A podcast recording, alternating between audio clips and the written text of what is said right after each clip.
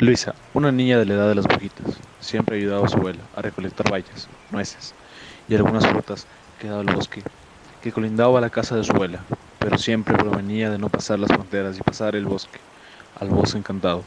Luisa, que solo acompañaba a su ratón Miguel, con el que entablaba la conversación, como cualquier humano, su gran amigo y consejero. Luisa, acá son muchas las fresas que podemos recolectar. Aquí cerca de agujero, ven rápido. Ahí voy, Miguelito. ¿Qué no ves que no me lo recuerdo si me pidió mi abuela nueces? Ya sé, pero esto está más fácil de recolectar. Las nueces no se marchitan, como las fresas.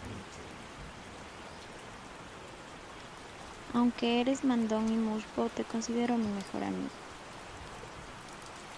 A lo lejos, subiendo arriba, se veían varios árboles frutales que se notaba que brillaban algo así como un flash de luz que emitían esos árboles, algo que el bosque encantado hacía para atraer a las personas.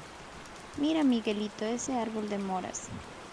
Ese árbol es encantado. Es difícil que un árbol se vea así naturalmente. No, amigo, ese árbol no está en el bosque encantado que fuiste.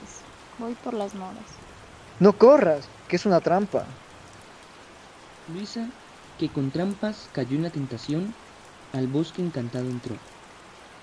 Miguelito, ¿dónde estás? No te podía dejar sola. Y aunque no me hiciste caso, pero me alegra que estés bien. Tan asustados estaban Luis y Miguelito que nunca se percataron que arriba de ellos los dos brujitos atentos estaban escuchando, y como ellos no eran malos, se decidieron a bajar. ¿Qué vamos a hacer? Hola amigos, ¿los podemos ayudar? De seguro, el bosque encantado los engañó como a todos los que se pierden aquí. no te rías de la desgracia de nuestra amiga, Brujildo. Mejor preséntate y vamos a ayudarlos. Tienes razón, hermano. Hola amigos, soy Brujildo, el hermano menor de Brujilda. Si quieren, los podemos ayudar.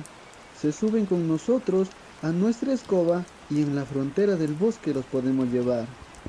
Este, es que si nos pueden ayudar, se los agradecería. No, Luisa, nos llevarán a su casa para comernos.